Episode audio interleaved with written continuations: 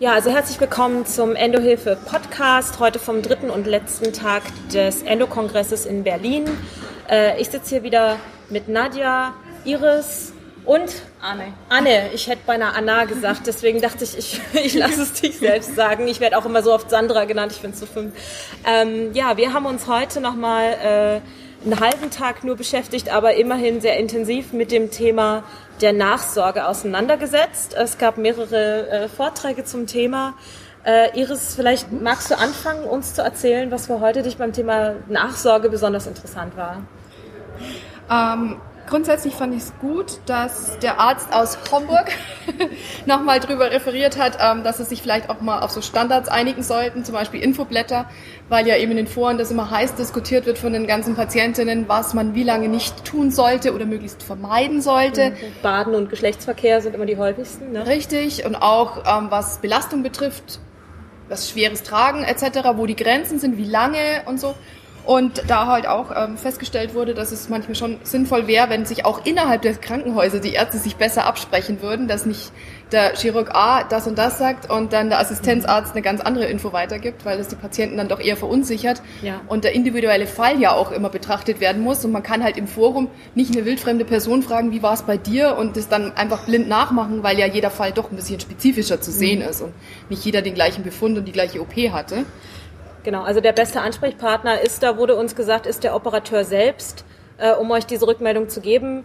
Und äh, das Zentrum selber soll halt einheitliche Informationen rausgeben, damit die Frauen sich weniger verwirrt fühlen. Ähm, möchte da noch jemand was dazu? Also schriftlich am besten, weil wir genau. alle wissen, dass so eine leichte Demenz setzt nach einer OP schon gern mal ein, dass man irgendwie zwei Stunden nach dem Arzt ja, nach dem Arzt Alles nicht mehr alles weiß. Genau. Also es schade dann nicht, wenn man das schriftlich den Patienten gibt, damit die das auch mit nach Hause nehmen können und nochmal bei Bedarf nachlesen können. Und es gibt ja auch eine ganz wichtige Nachsorge, die schon vor der OP organisiert werden kann, nämlich die sogenannte Anschlussheilbehandlung oder AHB.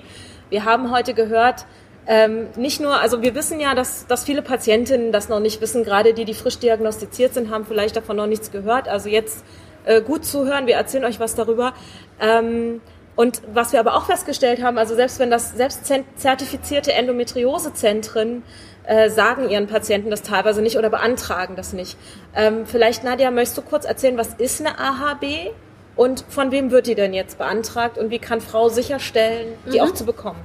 Ja, also die, die AHB ist im Prinzip ähm, eine, eine Mini-Reha, die direkt nach der Operation ähm, erfolgen soll, um der Frau zu ermöglichen, dass sie schnellstmöglich äh, wieder fit gemacht wird, vielleicht auch mit Wie Mini Wie Mini, äh, meiner Erfahrung nach sind es zwei bis drei Wochen oder auch drei bis vier? Genau. oder auch drei bis vier, je nachdem, wie es genehmigt wird, wie auch Ja. die Schwere der OP ist. Das hängt natürlich auch viel davon ab. Ähm, das wird durch die Rentenversicherung organisiert. Das heißt, das Krankenhaus selber über den Sozialdienst muss das bei der Rentenversicherung beantragen. Die Rentenversicherung geht dann an das jeweils zuständige, ähm, an, an, an die, die. Kureinrichtung. Ähm, vorgetragen wurde jetzt hier zum Beispiel von, von ähm, da gibt es ein Bad Schlangenbad, gibt es Bad Schmiedeberg, gibt es Ratzeburg, Ratzeburg, Bad Ratzeburg Schwartau und Bad Genau. Ja.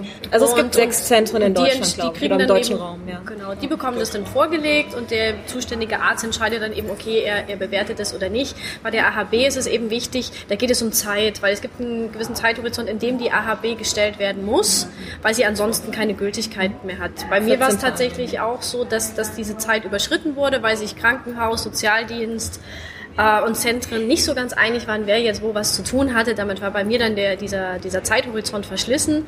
Also da auch immer schon meine Empfehlung aus meiner Erfahrung, sagt es dem Arzt vorher, dass euch das wichtig ist, damit der Arzt vorher schon mal gewisse Anträge ähm, ähm, bereithalten kann und mit dem Sozialdienst gemeinsam, das ist ganz wichtig, ähm, das vorbereitet und ihr dort auch ein Gespräch bekommt. Genau, und notfalls auch penetrant fünfmal nachfragen, ob das tatsächlich schon in der Mache ist, bevor es dann zu spät ist.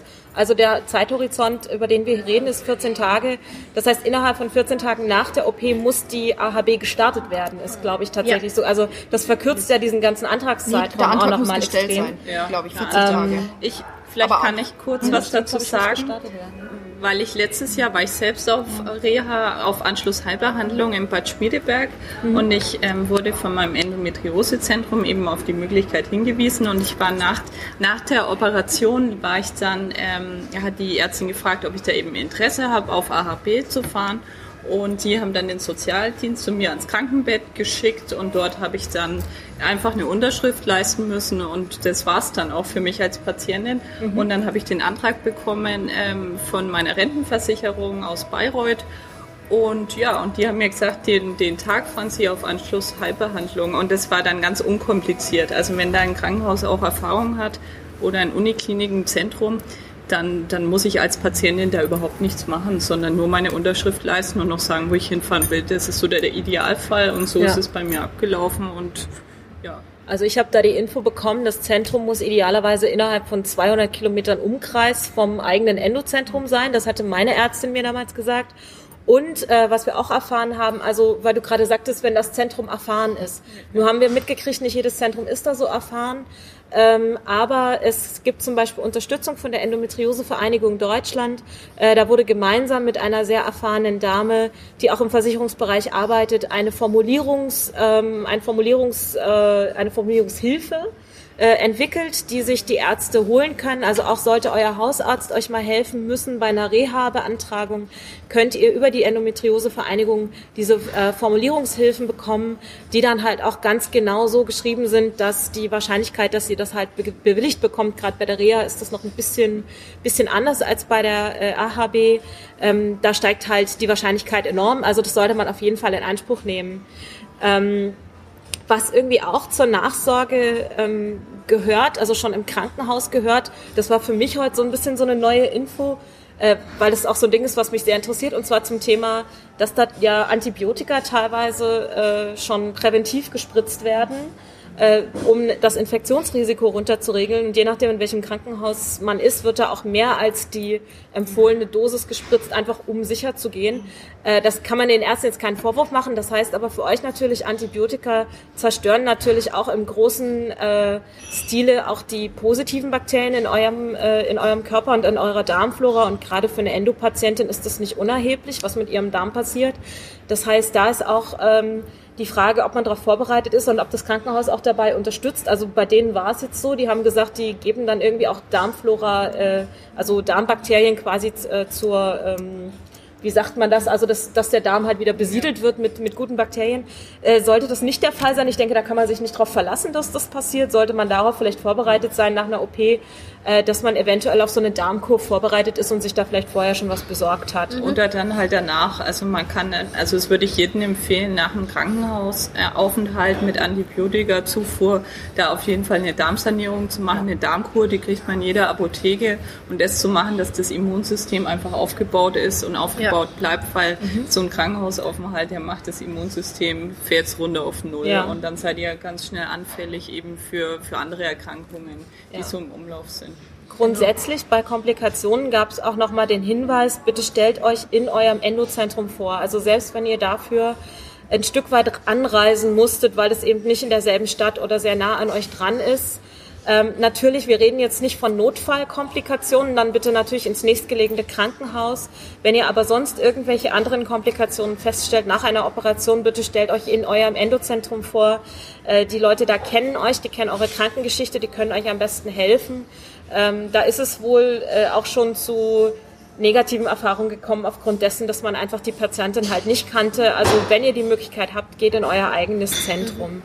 Also ich, vielleicht, weil wir das gerade mit den äh, Darmbakterien hatten, ähm, also alles, was so Helicobacter sind, was man nach so einer OP auch zu Hause machen kann.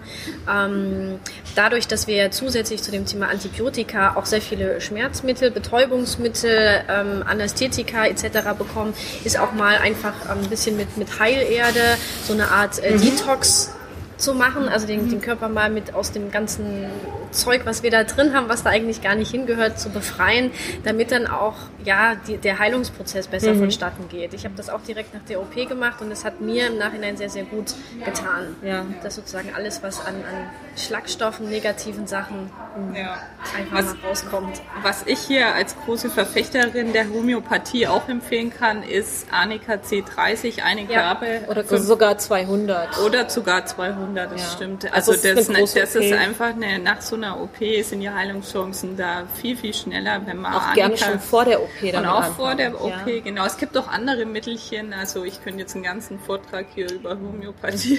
Das können wir vielleicht Aber an anderer Stelle mal machen. Ja, das aber ist es nämlich gibt ganz interessant. viele, ähm, wie, aber gerade OP, so das Mittel der Stunde ist der Arnika.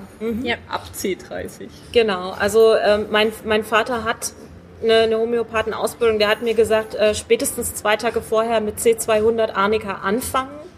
Ähm, er- sagte, baller dich richtig zu damit. das war seine Aussage. Und äh, er hat zum Beispiel auch dazu geraten, bei Übelkeit na, äh, von der Narkose nach der OP, äh, Nux vomica ist da ein sehr gutes Mittel. Das ist auch sehr bekannt grundsätzlich bei Übelkeit. Ähm, da habe ich auch schon viel Erfahrung mitgemacht, jetzt nicht in Form mit Narkose, aber grundsätzlich bei Übelkeit hilft mir das sehr gut. Das fand ich auch einen guten Hinweis, Ja. also da werde ich mich auch entsprechend eindecken. Ja. Ähm, wer da Interesse hat, wendet euch gerne an einen Homöopathen eures Vertrauens und äh, ich sage das nicht umsonst, also gerade einem Homöopathen muss man, glaube ich, auch vertrauen. Ja. Ähm, und äh, lasst euch da mal beraten, da kann man, denke ich, viel tun. Ähm, eine Sache, die ich in, in Bezug mit der Reha gerne noch ansprechen müsst, möchte, ist eine Statistik, die ich vor ein paar Monaten selber gelesen habe und mich unglaublich drüber aufgeregt habe und jetzt festgestellt habe, dass die in diesem Zusammenhang völlig falsch zitiert wurde. Und zwar äh, ging es darum, dass ähm, nur etwa, also in, in, in dem Jahr, ich glaube, das war vorletztes Jahr, nur etwa 400 Frauen äh, zu einer Reha aufgrund von Endometriose gegangen sind. Also im, in, im letzten Jahr oder in diesem Jahr waren es dann wohl schon 680, aber also ein relativ kleiner Anteil von Endometriose-Patientinnen, während beim, Manna, beim Mammakarzinom es 40.000 im Jahr sind. Jetzt wurde, als ich diese Studie das letzte Mal oder das erste Mal gehört habe, wurde davon geredet, das kann ja wohl nicht wahr sein dass bei der Endometriose so wenige Reha oder so wenige, Entschuldigung, AHBs auch ähm, überhaupt äh, zugelassen werden für die Frauen, weil das ist ja auch eine Riesen-OP und beim Mammakarzinom, da darf jeder hin, so ungefähr. Jetzt haben wir aber heute noch mal gehört, das Problem ist ein anderes. Das Problem ist tatsächlich, was wir vorhin schon ansprachen, dass viele Zentren das ihren Patientinnen gar nicht erzählen oder das für die Patientin gar nicht beantragen. Da wurde immer wieder der Fall von dem einen Krankenhaus genannt, die über 300 OPs gemacht haben und nur ein oder zwei Patientinnen in dem Jahr überhaupt zur AHB angemeldet haben. Das heißt, die, die Bringschuld liegt an der Stelle definitiv bei den Endozentren. Und da ihr es jetzt gerade von uns gehört habt, ähm, auch ein bisschen, bei, also nee, die Bringschuld liegt nicht bei euch, aber ich sag mal, fordert das ein für euch, ähm, weil es, glaube ich, eine ganz, ganz wichtige Erfahrung, diese AHB zu machen, nicht nur auf eurem Heilungsweg, sondern auch diese ganzen Infos, die ihr da bekommt. Das hatten wir gestern auch schon ein bisschen angesprochen. Äh, vielleicht könnt ihr noch mal aus eurer Erfahrung erzählen, was für Informationen bekommt man dann noch mal bei so einer Also, AHB? also der Anschluss-Heilbehandlung ist wirklich auch ein komplett ganzheitliches Konzept. Da geht es um Sporttherapien, da geht es um Entspannungstherapien, da geht es um Schmerzbewältigung, da geht es um auch, wie gehe ich um mit Stress, ist so ein Thema, weil wie gehe ich vielleicht um auch mit, mit Mobbing oder wenn ich in der Arbeit hier eine Randstellung habe in, in meinem Beruf und ähm, meine Kollegen sagen, oh, du bist ja immer krank, was vielleicht einige Endometriose-Patientinnen die Erfahrung gemacht haben, da geht man eben auch mit solchen Stresssituationen um. Wie kann ich mich da positionieren? Aber dann geht es auch über kreativen Ausgleich zum stressigen Berufsleben. Da haben wir getöpfert, haben wir Körper geflechtet und Seidenmalerei. Da hat jeder so seine, seine Hobbys, konnte ausleben. Und ich war in Bad Schmiedeberg und Bad Schmiedeberg macht sehr viel mit Moorbehandlungen, was in erster ähm, was man im ersten Augenblick denkt, äh, oh, Moor ist jetzt nicht so mein Thema, aber wenn man sich wirklich mal in so, so ein Moorbad reinlegt oder in so einen Moorberg, ähm, das ist sehr schön warm und ich glaube, ähm, ja, hat jeder von euch schon die Erfahrung gemacht, dass Wärme gut tut. Und dieses Moor, das löst so diese ganzen Spannungsschmerzen, also das ist super gut bei Endometriose. Und auch der erste Ekel, so, der ist irgendwann mal weg. Also es ist so ein ganz ganzheitliches Konzept mit ganz vielen Wegen und danach soll eben jede Patientin so einen Weg mit nach Hause nehmen. Nicht alles, aber verschiedene Themen. Also es ist auf jeden Fall eine super Sache. Genau. Also ähm, grundsätzlich natürlich könnt ihr euch jetzt schon vorstellen, wie ich soll mich frisch operiert in, in, in Schlamm legen. Ähm, Jein. Äh, es ist natürlich, ähm, Bad Schmiedeberg hat grundsätzlich ein bestimmtes Angebot an Dingen, die sie anbieten und die bieten sie an, sowohl für die Patientin kurz nach OP als auch für eine Reha-Patientin, die da jederzeit, grundsätzlich jederzeit hinkommen kann. Ähm, Und natürlich werdet ihr ganz frisch operiert einige dieser Angebote auch nicht machen können. Also zum Beispiel diese Moorpackung frisch operiert, das wird nicht passieren. Ähm, da wird auch bei jedem individuell geguckt, ähm, wie beweglich seid ihr, wie viel Schmerzen habt ihr in dem Moment und so weiter. Ähm, das geht also mit so einem ersten Aufnahmegespräch los, wo geguckt wird, was passt für euch. Und ähm, wenn ihr halt Interesse habt, ähm, wir haben heute auch äh, ganz interessant gehört, dass ähm, normalerweise muss man irgendwie sich zwischen zwei Reha-Behandlungen vier Jahre Zeit lassen. Aber bei der AHB gelten diese vier Jahre wohl nicht. Also ähm, die wird da quasi nicht mitgezählt. Also wenn ihr eine, eine AHB habt, könntet ihr rein theoretisch auch ein paar Monate oder ein Jahr später äh, nochmal nach Bad Schmiedeberg oder wohin auch immer, äh, nochmal zur Reha fahren. Also das würde da nicht mitgezählt. Das liegt auch ein bisschen dran, vielleicht werden wir nochmal ein bisschen technisch. Äh, die Reha wird nämlich nicht wie die AHB von der Rentenversicherung äh, bewilligt, äh, sondern von der Krankenversicherung. Ähm, da gibt's dann auch tatsächlich andere Erfahrungen. Äh, ich habe mir jetzt aufgeschrieben, 95 Prozent der AHBs werden äh, genehmigt aber nur, was war's, nur 60 Prozent der, der Rehas, kann das sein oder habe ich das mir jetzt falsch zitiert? Ja, also der Prozentsatz ist auf alle Fälle sehr, sehr gering. Das hatte der Dr. Cornelius von Bad Schmiedeberg auch mal erklärt, weil um eine Reha zu bekommen, muss ich ja als Patientin nachweisen, warum ich rehabilitiert werden möchte. Das heißt, im Idealfall gesehen bin ich in der Zeit natürlich äh, entweder arbeitslos, krankgeschrieben, wie auch immer. Also ich bin nicht in der Lage, ähm, arbeiten zu gehen und deshalb mhm. brauche ich eine Reha, um in das alltägliche Leben zurückgeführt werden zu können. Und wenn ich natürlich arbeiten gehe und meinen Job erfülle und vielleicht auch noch Sport mache ähm, und, und nur meine OP-Berichte von vor einem halben Jahr habe, ist es für eine Krankenkasse sehr, sehr schwer ersichtlich bei einer Endometriose, warum mein meine Lebensqualität eingeschränkt ist und ich eine Reha bräuchte, obwohl ich trotzdem meine monatlichen Schmerzen habe, Verdauungsprobleme habe und so weiter. All diese Dinge müssen für die Krankenkasse ersichtlich sein in äh, Berichten von Ärzten, Arztgesprächen, nicht nur in den OP-Berichten, die vielleicht ein halbes Jahr her sind.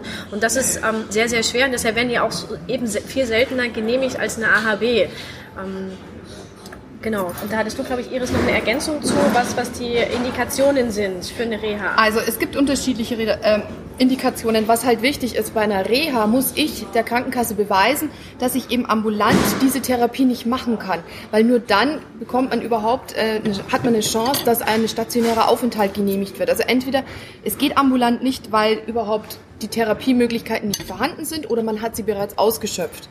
Und nur dann hat man überhaupt eine Chance, die Reha genehmigt zu bekommen. Sonst sagt die Krankenkasse nämlich einfach, probier's doch mal aus, geh halt mal vor Ort zur Akupunktur, teste mal Osteopathie, such dir irgendwie einen Arzt, der TCM anbietet, mach das Ganze ambulant. Du hast keinen Grund, dass du das Ganze stationär machst. Und das ist der Grund, warum die Reha schwieriger zu kriegen ist als jetzt eben eine AHB. Und ähm, ich habe mir das Ganze jetzt nochmal rausgesucht. Das wurde auch ganz toll von Dr. Cornelius aus Bad Schmiedeberg auch in dem Vortrag ähm, gebracht. Der hat uns einfach mal gesagt, was ist denn eigentlich Voraussetzung für eine AHB? Weil ja viele Ärzte immer sagen, ihr Fall ist nicht so schwer und sie haben jetzt nicht die ganz große OP gehabt, sie brauchen das nicht. Ähm, grundsätzlich denke ich, für die meisten Endometriose-Patienten, die nicht nur eine ganz, ganz kleine Läsion haben, ist es eigentlich immer von Vorteil, auf eine AHB zu bestehen und auch dahin zu fahren, weil man einfach auch viele Informationen bekommt. Ja. und einfach der Austausch mit anderen Betroffenen unheimlich wichtig ist. Ja. Und das ist richtig, wenn ich das kurz mhm. ergänzen darf, auf meiner Anschlussheilbehandlung letztes Jahr, da habe ich, da sagt das Stadium von Endometriose überhaupt nichts aus. Also da auf der Anschlussheilbehandlung, da waren Frauen mit Stadium 1 und Frauen mit Stadium 4. Also selbst mit einem Stadium von nur 1 oder nur 1 ist ja jetzt ähm, Schmerzen, über die Schmerzen sagt es überhaupt nichts aus. Also es kann man auch auf Anschlussheilbehandlung fahren. Da waren ganz viele Patientinnen mit einem im ersten Stadium von Endometriose. Genau. Und nachdem ja die Möglichkeit, die AHB zu beantragen, nur so kurz möglich ist, lasst euch nicht von den Ärzten abwimmeln, indem die dann sagen nach der OP, das wird schon, in der mhm. Woche geht es ihnen schon viel, viel besser, weil ihr wisst es nicht. Und wenn die zwei Wochen Frist für den Antrag verstrichen ist, ihr entlassen worden seid aus dem Krankenhaus, ist die Möglichkeit nicht mehr da. Eine AHB kann nur das Krankenhaus, in dem ihr operiert worden seid, beantragen. Das kann nicht der Hausarzt für euch machen. Und das ist der wichtige Punkt. Und deswegen lasst euch da nicht abwimmeln. Und die Voraussetzungen sind gar nicht so, so hoch angesetzt für die AHB. Also das ist also der Endometriose-OP, die, die nicht äh, wirklich nur an der Oberfläche kratzt, die erfüllt eigentlich immer die Voraussetzungen ja. dafür. Auf jeden Fall. Und also ihr tut euch auch keinen Gefallen damit, die Zähne zusammenzubeißen mhm. und selber zu sagen, das schaffe ich schon, weil wie wir gerade mitbekommen haben, versaut ihr euch damit selbst die Chance auf eine Reha. Also nicht nur, dass ihr die AHB vielleicht, ihr wisst vielleicht darüber und sagt, ach, das brauche ich nicht, das nehme ich nicht in Anspruch und wenn ich wenn ich es brauche, dann gehe ich zur Reha. In dem Moment, wo ihr wo ihr das Krankenhaus verlasst, wo ihr wir hatten vorhin das Fallbeispiel, eine junge Frau, die sechs Wochen krankgeschrieben war nach der OP, dann wieder arbeiten gegangen ist für einen guten Monat, festgestellt hat, sie kann es nicht, sie hat so große Schmerzen, die hat keine Reha genehmigt bekommen. Warum? Weil sie wieder arbeiten gegangen ist. Ihr tut euch keinen Gefallen, die Wonder Woman zu geben. Am Ende des Tages, es ist ein großer Eingriff, auch wenn es kleine, mini kleine Herde sind. Leute, es ist ein, es ist ein Rieseneingriff. Wir haben die Videos gesehen jetzt äh, beim Kongress. Äh, das sollte man echt nicht auf die leichte Schulter nehmen. Es, es nennt sich minimalinvasiv. Äh, ich glaube, da geht es aber auch eher nur um die Schnitte auf dem Bauch, nicht unbedingt um die Schnitte im Bauch. Insofern seid euch dessen bewusst äh, und gönnt euch auch diese Zeit, gönnt euch diese Information, gönnt euch diese Vernetzung mit anderen Frauen. Ähm, es werden da so tolle Therapien angeboten, die man da einfach auch mal ausprobieren kann. Also wir haben heute auch über Klangschalentherapie gehört. Das ist vielleicht was, das würde ich von mir aus jetzt gar nicht unbedingt mal ausprobieren, aber da kann man das machen. Und mhm. die haben da wohl auch sehr gute Erfahrungen mitgemacht. Also nutzt dieses Angebot für euch. Soweit ich weiß, ist die Zuzahlung, es gibt, glaube ich, eine Zuzahlung wie beim Krankenhaus von 20 Euro am Tag. Ist das richtig? 28 Tage, nee, 10 Euro am Tag, aber für maximal 28 Tage im gesamten Jahr. Also okay. jeder Krankenhausaufenthalt ja. innerhalb eines Jahres zählt da dazu. Ja, also mhm. es sind 10 Euro am Tag, ich ja. denke, die, die jeder hat. Und, und da wird man super versorgt in so einer mhm. Reha-Einrichtung, lernt viele Sachen. Da baut ja. sich ein Netzwerk auf mit anderen Frauen. Ich bin immer noch im Kontakt mit denen aus ganz ähm, Deutschland und es ist, es ist eine ja. super Sache. Und Gott sei Dank gibt es jetzt Endometriose, Endometriose Reha-Kliniken überhaupt in Deutschland. Vor ein paar Jahren gab es das noch nicht leider.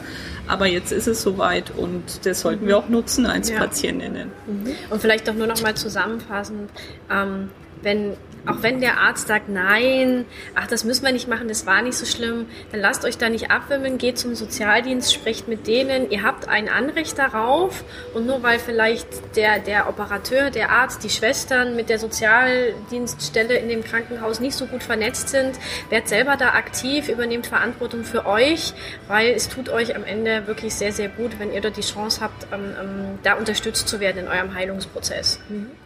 Äh, es gab jetzt natürlich noch eine Reihe anderer Themen heute, auch wenn es ein recht kurzer Tag war. Ich möchte es aber für heute dabei belassen. Ich glaube, das war, das war grundsätzlich das wichtigste Thema heute.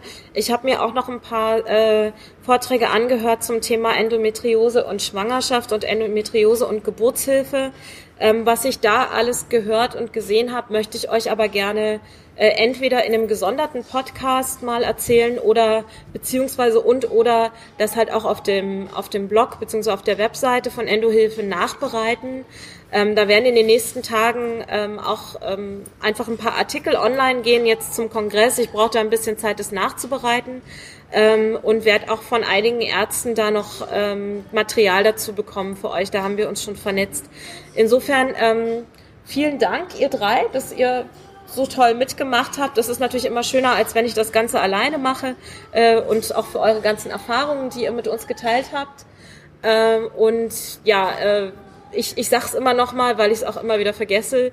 Also Endohilfe Podcast gibt es bei iTunes auch äh, ganz einfach zu abonnieren und äh, es gibt eine Facebook-Seite, ein Instagram. Also ihr könnt euch so vernetzen, wie ihr möchtet. Ihr könnt in jedem Medium Kommentare hinterlassen zur Webseite und zum Podcast und euch natürlich auch gerne beteiligen. Also egal, ob ihr Endoschwestern, Endopartner, Ärzte, wie auch immer seid. Ähm, wir freuen uns über jeden, der Lust hat, mal bei einer Folge auch dabei zu sein und seine Erfahrungen zu teilen.